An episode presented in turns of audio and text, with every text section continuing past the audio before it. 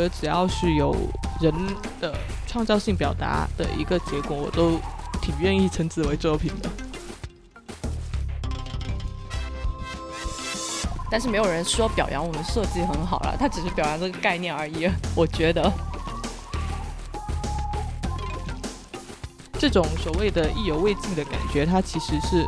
就是给你自己留了一道缺口，你可能在其他地方就会找到那些遗落的碎片，把它给呃填补进去，然后让它可尽可能的再完整一点。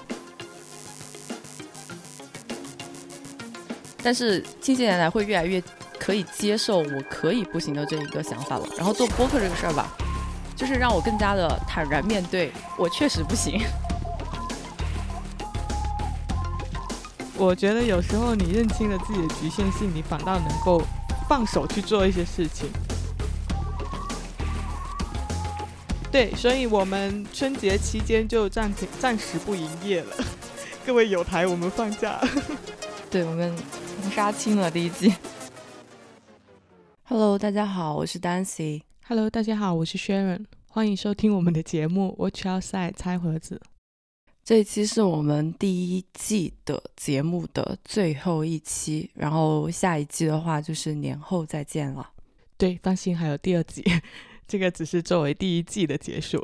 嗯，那首先说一下为什么我们会有两季，以及这一季在这个时间点结束的原因。好了。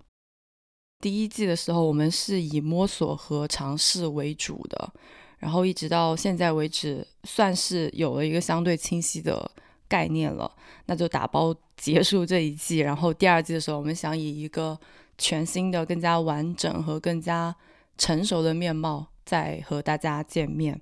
嗯，就像是一个小迭代、小优化吧。嗯，对，说的有点产品 思维的感觉，自我迭代，就是呃，初衷还是想说，就是希望节目常做常新，不要陷入某种太固化的方式。就一来的话，可以给观众带来新的听感，然后当然就好坏的话就由大家评说。但是二来，我们也需要就是有这样子的新鲜感，可以让我们注入更多的热情。第三呢，就是很简单。设计新的东西就挺好玩的，对，而且现在正好到了新年嘛，春节，然后春节大家都休息一下，各自去享受一下假期和充电，就包括我们，我们也要充电。对，然后可以先来念一下我们第一季的捷报，第一季的捷报。对我们目前在小宇宙的订阅量已经突破了三千，就已经有三千八百五十六了，然后其他平台。就暂时忽略不计。然后很惊喜的是，我们被小宇宙首页推荐的次数也还不少，一共五次。其实这一期的话，我们是想整体的总结、回顾一遍《拆盒子》这一个节目，从我们的做出的作品的这个角度来整体的回顾总结一下它。嗯，就一次小复小复盘吧。我们先说一下，你觉得什么可以被称之为作品？因为这两个字其实。可能有的人会觉得听上去有一点沉甸甸的，要一定要很有分量那种感觉。我先说一下，嗯，作品它在词汇里面的定义呢，是指作者的创作活动产生的具有文学艺术或者科学性质、具有独创性，然后能以一定的形式复制出来的智力成果。我觉得可以确定的是，那些可以申请就是著作权保护的，就都算是作品了。嗯。但是就是啊，他申请著作权保护，一般的话需要构成几个要件，就是思想的观念，还有表达性，还有独创性这几个方面。嗯，就是在实际情况下，其实关于一个具体的东西，它能否称得上作品，常常是有一定的争议的。主要是大家心目中都有各自的一个衡量标准。像登喜，他的日常迷失就是理发师、理发店给他弄的发型，算能不能算得上是一个作品？对，为什么我会有这个迷失？只是因为这一个定义会影响我和他们去沟通交流的一个态度。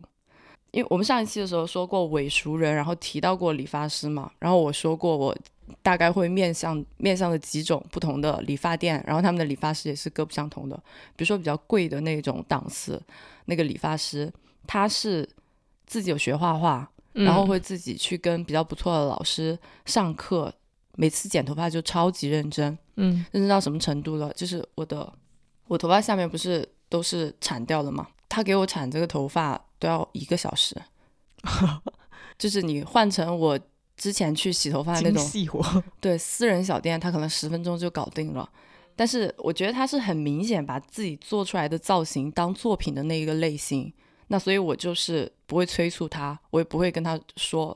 比如他想问我今天想怎么样，我也不会说随便这种要求，就好像显得对他很不尊重。嗯之前常去洗头那个店，他也很明显是把自己，他没有作品这个概念，他只是把这个当成他自己的一个工作和生计在做嘛。但是比较纠结的就在于中间那个档次了，他们好像是碍于发电的一个品牌的定位，需要给你很认真的去做一些东西，但是你并不能够确定他到底是自己真的想做，还是只是碍于这一个店面才会这样跟你做。嗯每次到这个时候我就很纠结，比如说我只是想去洗个头、吹个头，然后快速的走掉，但是他一定要给你弄很久，那我就不知道我到底该不该打断他。有的时候他会表现出一种，哎呀，我认真的给你弄一下，你下次就先跟他说我要洗吹剪快，先提一个是明确的需求。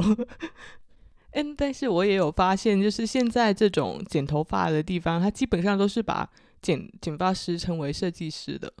有好多都这样。呃，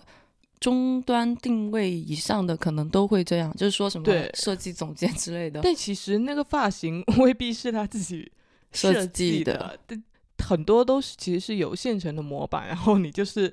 稍微做下修整，适应你的脸型去做一下修整这种方向。但是我想，就是每年可能都会有一两款可能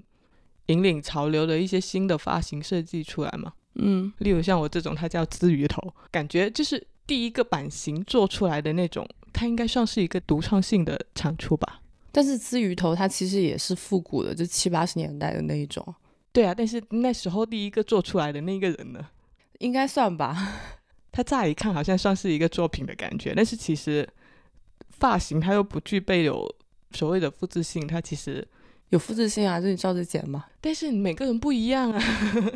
呃，略微的修改了，这就跟你版权上面的那个 CC 零啊这些不同的协议有关嘛。就有的它允许你完全随意更改，有的不允许你改动，这种区别。而且它其实它虽然有一定的美感表达或者说美感呈现，但其实它没办法赋予它多高的一个艺术价值一个一个精神或内涵表达吧。有的，就是有一些人是通过，就是他的发型是他表达态度的一个部分，make a statement 那种，就是效果这种更多的是精神面貌吧。不是，就是比如说，比如说男生也可以留长发，嗯，这种观念性的表达，或者是女生也可以剃光头这种，就我说的是比较极端的这种观念性的表达。但是他，我我我觉得他还是属于就是一个态度表达的范畴，而不是一个呃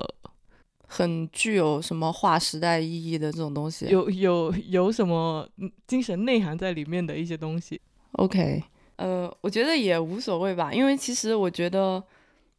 作品和好的作品是两回事嘛。好的作品我们就不多说，因为评判标准和维度实在是太多了。嗯但是关于作品到底是怎么样，你刚刚说了 这个维基、百度百科之类的这种字典的定义嘛？嗯其实我觉得有两个方式都可以，你都可以说这是一个作品咯，就是自己觉得是和别人觉得是，自己觉得是，其实就是你不需要太去 care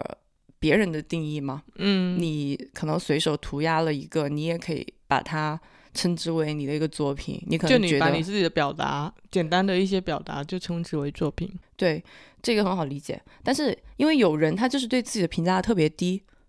呃，比如那个博尔赫斯，他就是一个非常非常谦逊的人嘛，嗯他在很多场合都公开表达，我说自己的书根本就不值得一读啊，就是很明显的说我的称不上作品之类的。嗯，但是大家对于他的，就大家肯定是会觉得他的产出是肯定是作品的。嗯，我我刚刚说的那个就是一个一个可能比较大家都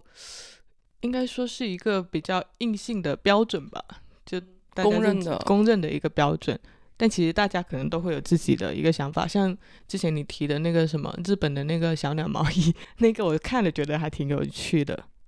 那个就是一个住在地铁站旁边一个日本的老奶奶嗯，她就是在日本的神奈川镰仓一个小火车站那里有一个外栏杆，然后上面有一些就是金属金属的小鸟雕像吧。嗯旁边有一个小卖部的老奶奶，她是给那些小鸟定制了一些衣服，然后会定期给他们更换。嗯，毛衣织的，嗯，而且还有季节性挺可爱的，就是一些毛线的小斗篷跟她的那个帽子。子。然后后来那个老奶奶去世了之后，听说还有另外一个老奶奶继承 继承她的她的工作。对了，像这种呃，可能那个老奶奶，可能那一个老奶到了奶，你的发音困难区。老奶奶真的很难念，你不觉得吗？还有一个特别难念的，就是年利呃年利率，年利率 哦，对，超级难念的这，个对你来说挺致命的。年利率，对，简直 S 级的困难。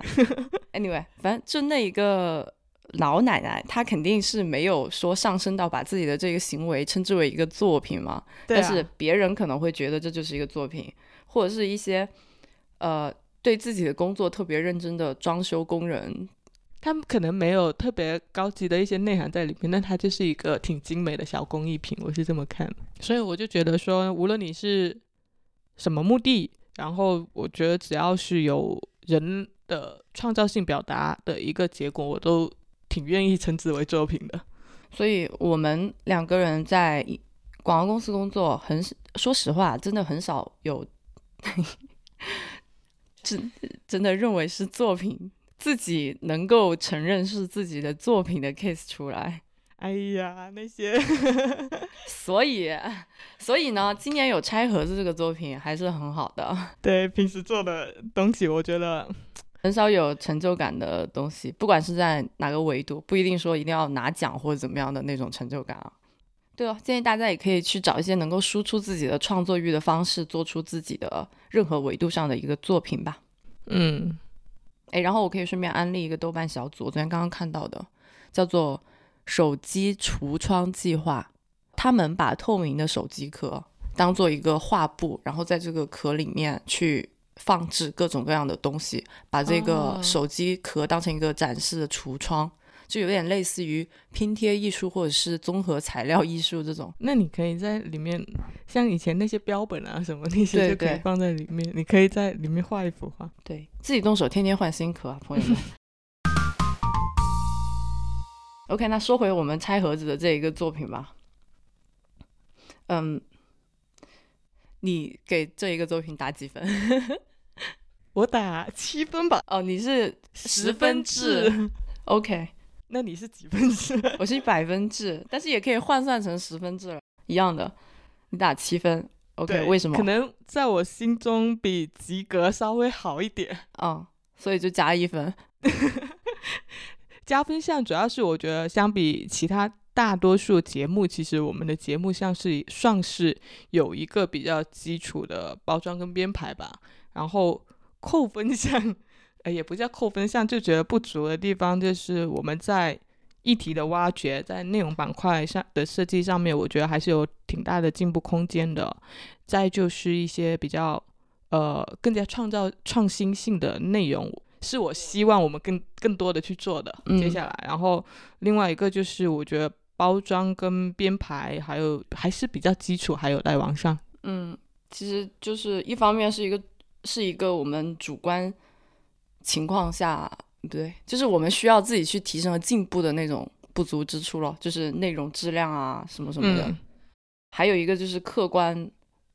客观方面的提升嘛，就是我们投入的时间跟精力。还有比如说设计，这是我们的硬伤，对不对？因为我们没有设计师。还是搞不明白为什么我们的封面老是被夸。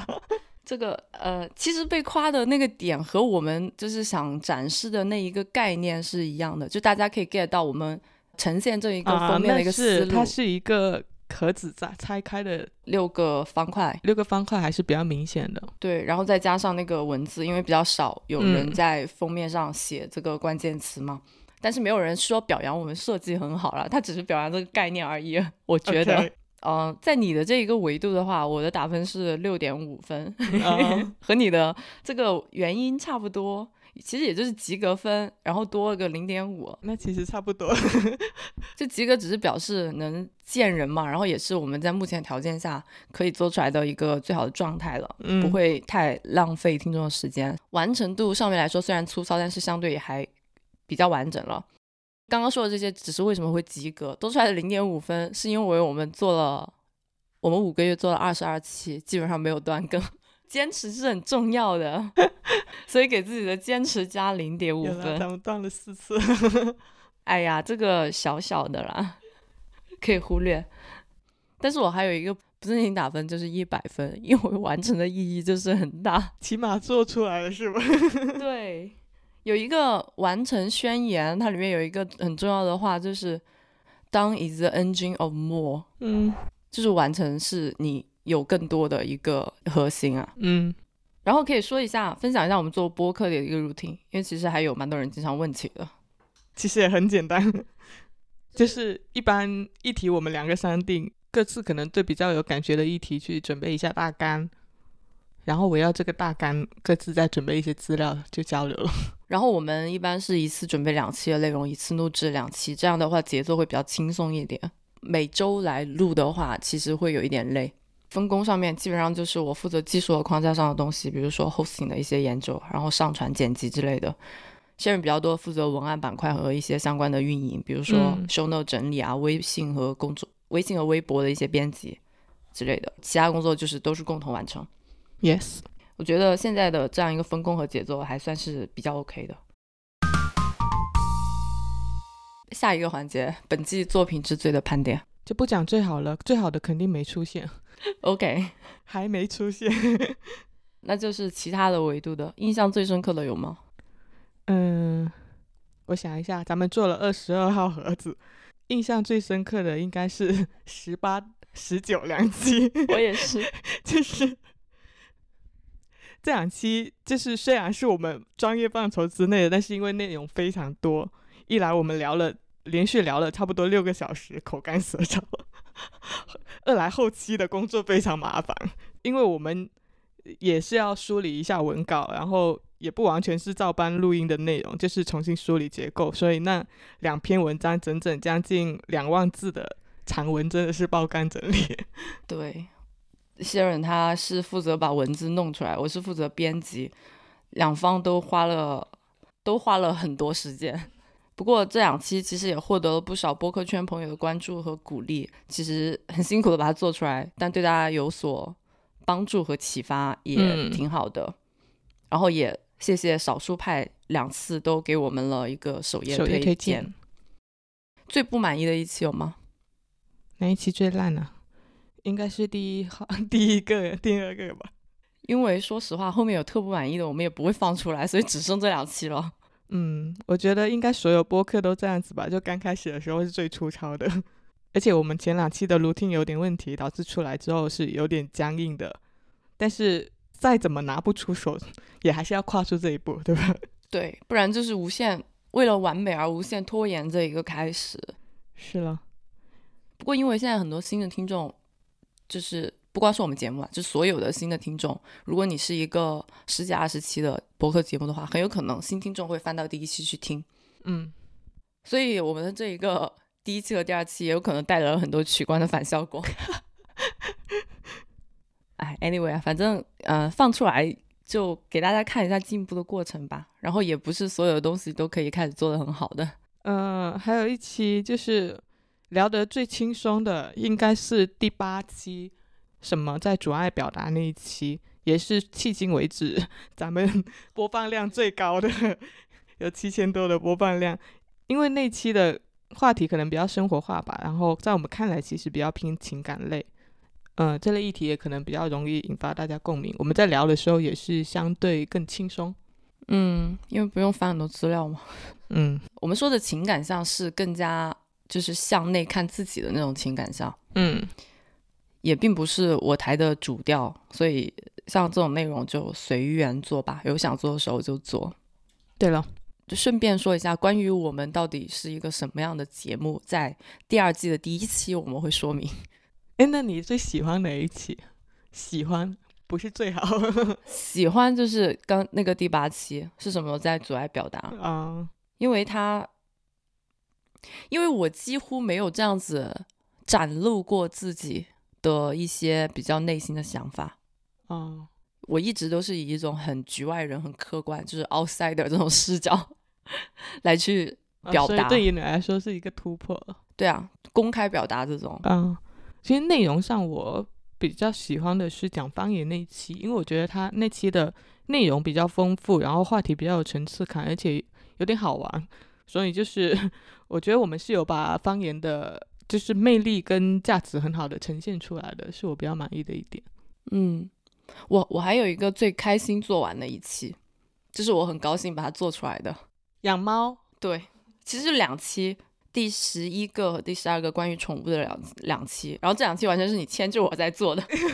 也还好吧，不算太迁就，因为第二期涉及养猫的干货内容，我虽我虽然不太了解，但是有那个防御人跟你聊，还是能比较好的聊出来的。然后第一期就也是一个比较泛的话题了，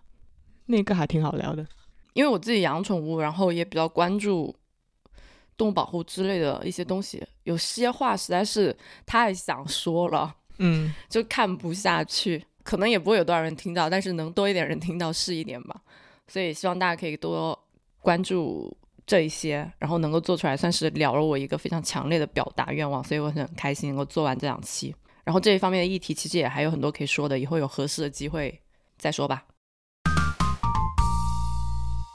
下一趴做完这一个作品拆盒子这个作品的收获，我我主要还是认知层面的收获了，就是我们上次不是聊过一个你说人生拼图的概念是吧？嗯呃，我觉得做播客有点类似那个过程，就是我觉得每次录完播客都有一种意犹未尽的感觉，就好像上期聊那个零生活，我们聊完之后走出门口，然后看到周边的街道，然后就突然发现，哎，好像有些东西还没聊。聊完方言那一期，我也是发现，就是方言本身对词汇其实呃有一定的补充作用，而且方言也本身也有一定的音乐性，这些也也也挺值得讲的，就是。这种所谓的意犹未尽的感觉，它其实是就是给你自己留了一道缺口，你可能在其他地方就会找到那些遗落的碎片，把它给呃填补进去，然后让它可尽可能的再完整一点。我觉得这个是播客对我而言挺大的一个魅力，就是它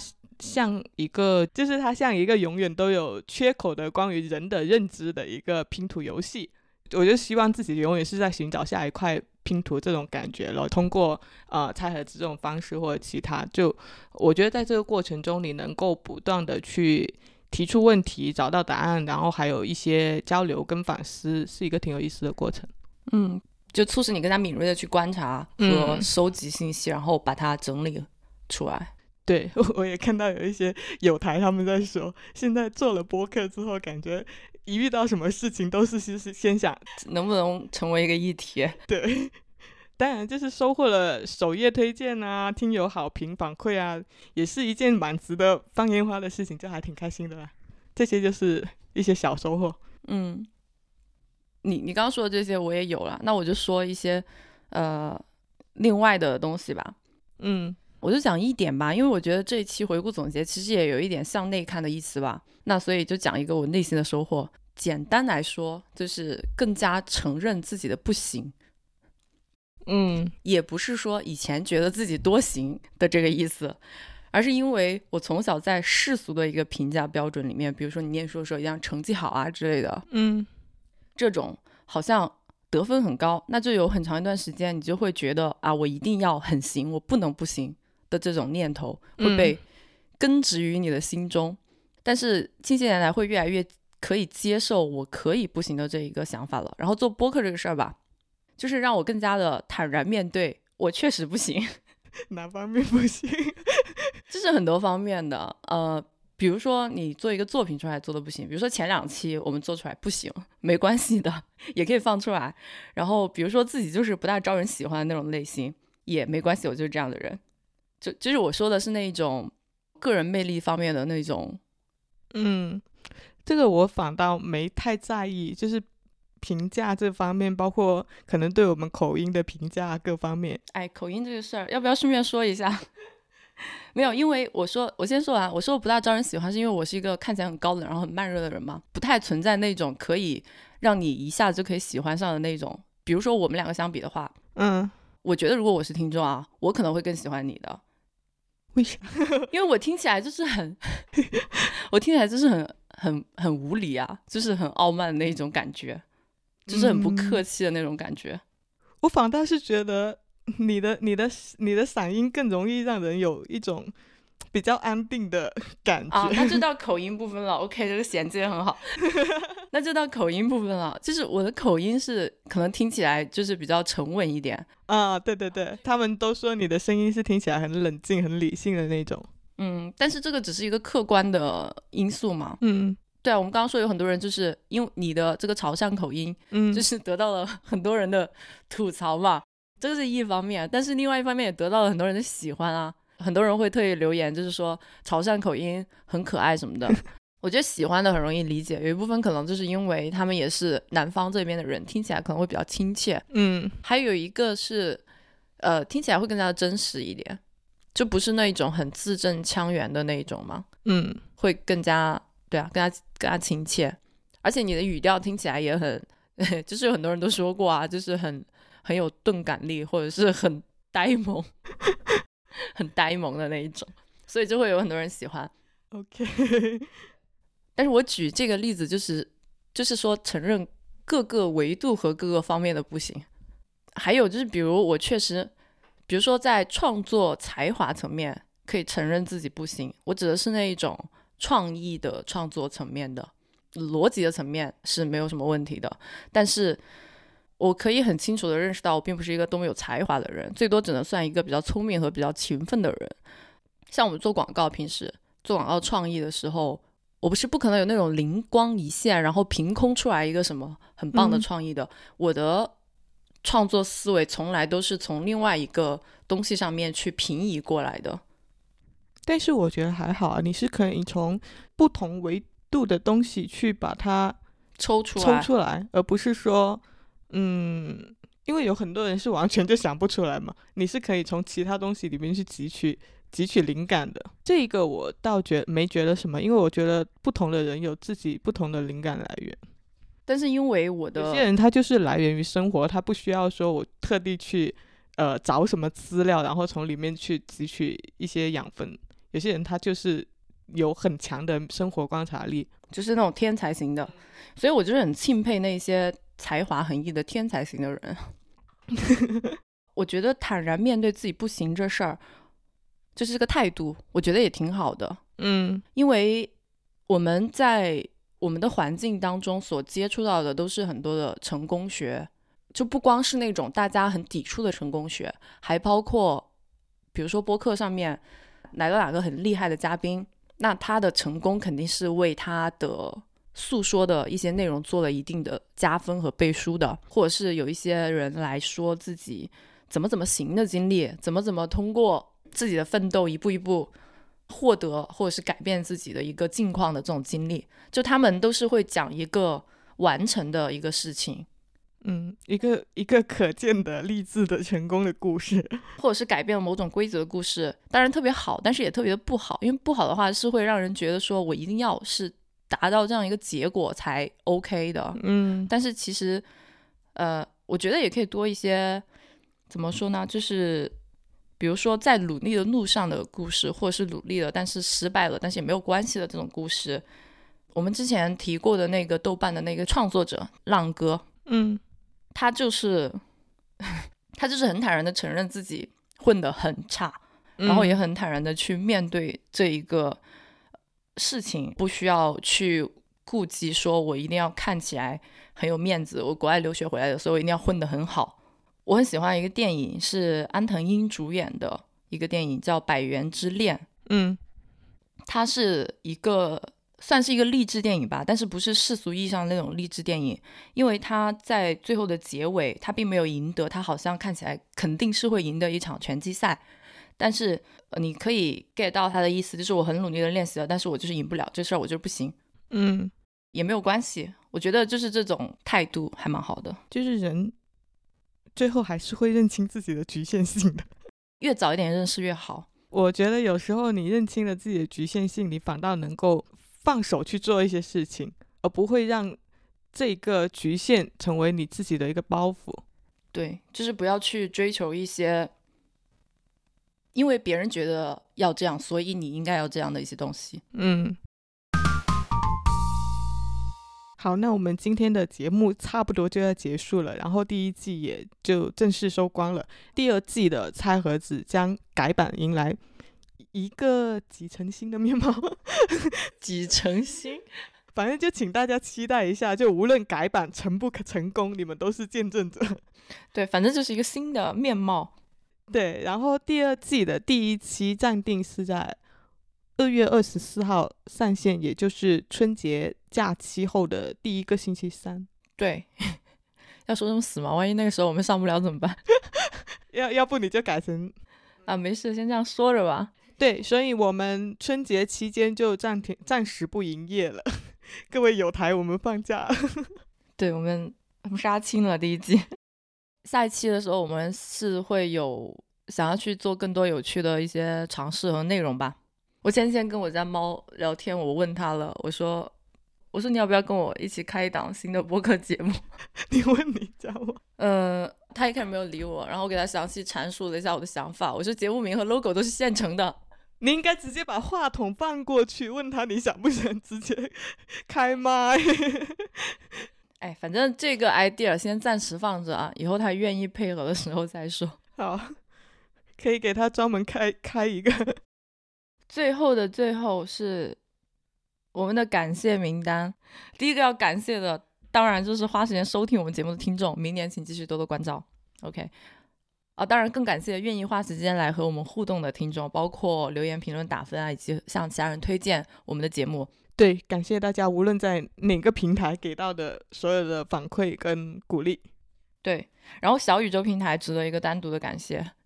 对，因为他把中文播客带到更多听众的耳朵里，然后也聚集了一大帮的创作者，并且以一个非常尊重创作者的态度，在和我们进行各种各样的交流。嗯，同时也帮助了很多以前不被听见的小播客和新播客，比如我们是，呃，当然也很感谢网易云音乐这样子积极努力去拓展新听众的平台啦。好一本正经哦，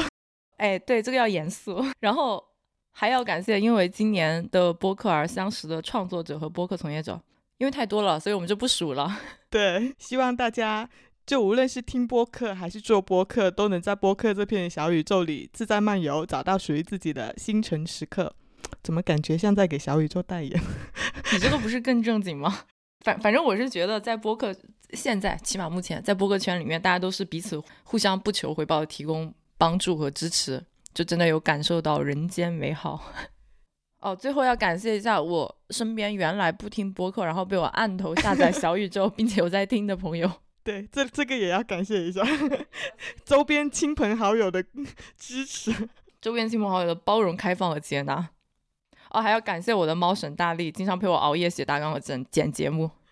OK，好，那本集就到这里结束啦，本季也到这里结束了。对，跟大家 say goodbye，预祝大家除夕快乐。新年快乐，春节快乐。